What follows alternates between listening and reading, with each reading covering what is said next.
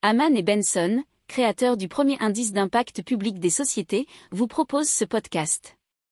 Haman Benson. Le journal des stratèges. Boris Kalt.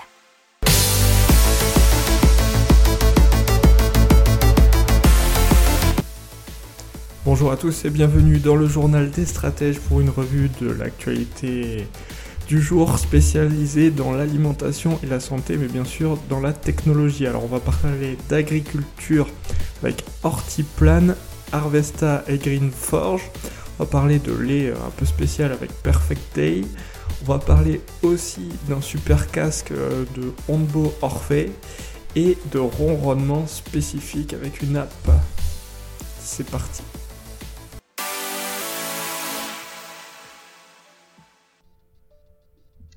Et donc on commence tout de suite dans l'agriculture euh, et on va donc en Belgique à Wavre-Sainte-Catherine où des centaines de laitues s'alignent parfaitement sur des gouttières mobiles.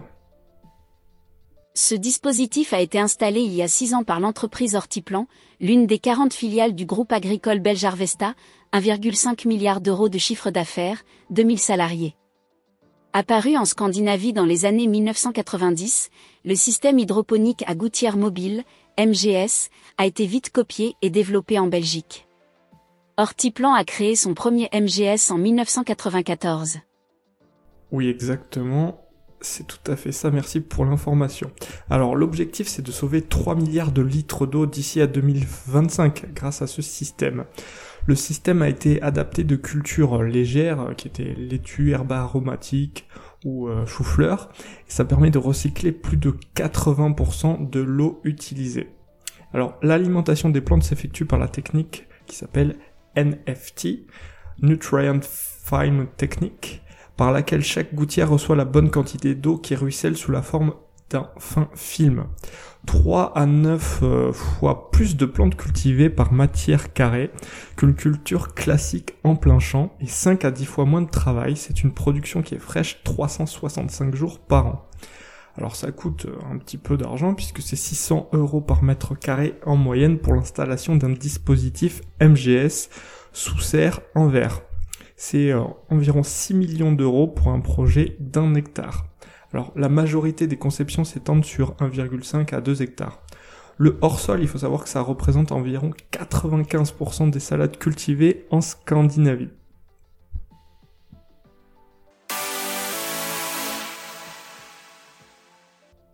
Continue tout de suite avec euh, Green Forge qui veut construire des fermes verticales souterraines. Et c'est au printemps prochain que Green Forge va ainsi ouvrir sa première ferme souterraine, cela à, à Montréal, pardon, en utilisant les technologies euh, qui sont déjà éprouvées pour ce genre d'agriculture, c'est-à-dire culture hors sol, irriguée par un liquide nutritif, un éclairage LED et des contrôles de l'humidité et de la température, et le tout va être automatiquement euh, contrôlé. Lorsque les cultures bah, sont prêtes, la, la colonne est remontée à la surface et la récolte se fait manuellement. Sous terre, il faut savoir que la température se stabilise autour de 5 à 10 mètres de profondeur et quelle que soit la saison, la température euh, extérieure. Alors la startup promet euh, une efficacité énergétique très améliorée de 30 à 40% par rapport aux fermes verticales traditionnelles. Alors, dans un premier temps, elle va s'en tenir aux légumes cultivés dans ce genre de ferme urbaine, avec une production de 2400 laitues par mois pour une ferme de 30 mètres de profondeur.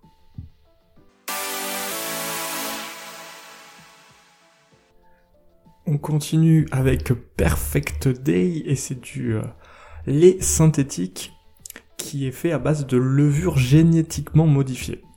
Alors, le but c'est de proposer une alternative aux différents laits végétaux déjà sur le marché. Alors, vous les connaissez, c'est à base d'amandes, de riz ou encore de soja. Et le goût ne serait pas toujours satisfaisant puisqu'il ne ressemble pas exactement à du lait de vache, ce qui est logique. En France, le chiffre d'affaires des boissons lactées végétales il s'élevait à 171 millions d'euros en 2019 selon le panéliste IRI. Alors concrètement, euh, pour cette nouvelle boisson, les chercheurs ont, mis au point des levures capables de produire du lait en leur intégrant le schéma génétique de fabrication du lait d'une vache. Alors ces levures euh, sont ensuite nourries avec des sucres végétaux et après fermentation, elles produisent une protéine de lait de vache. Alors il faut savoir qu'en éliminant les vaches du processus, la production de lait est plus efficace et permettrait de réduire jusqu'à 97% les émissions de gaz à effet de serre. Et c'est ce que nous dit du coup la société Perfect Day.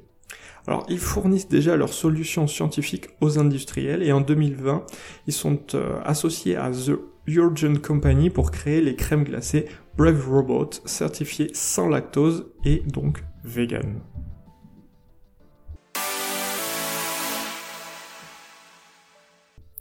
Allez, on parle maintenant musique euh, et émotion avec Orphée, un casque audio qui est sorti par la startup Ondbo. Et ça, c'est dans un article des échos.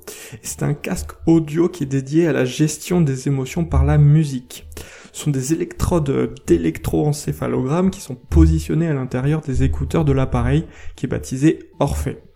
Elle mesure l'activité cérébrale qui est analysée ensuite via un système d'intelligence artificielle qui permet automatiquement de proposer une playlist à l'utilisateur et ce, basé sur ses goûts musicaux.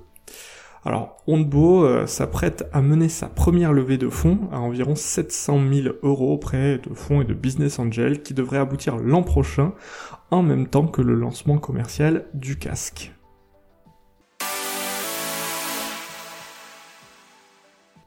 Et on parle animaux et plutôt animaux artificiels et son d'animaux avec euh, Ronron. C'est une application qui, comme son nom l'indique, euh, ronronne. Alors l'objectif de Ronron, c'est d'offrir des sessions de méditation aux utilisateurs où les ronronnements sont au cœur de l'expérience. Alors le développeur affirme avoir beaucoup travaillé pour simuler un ronronnement réaliste. Alors ce site, euh, cet article provient du site Le Soir Belgique et grâce à ces vibrations procédurales, le développeur indique que le lien entre le son et les vibrations crée une illusion convaincante en trompant le cerveau de l'utilisateur à la manière de, la façon dont les casques de réalité virtuelle trompent le cerveau de leurs utilisateurs. Alors, différents chats sont présents dans l'application avec des ronronnements différents.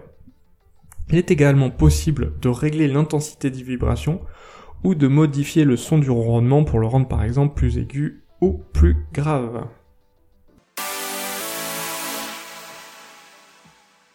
Voilà, c'est tout pour le récap alimentation et santé.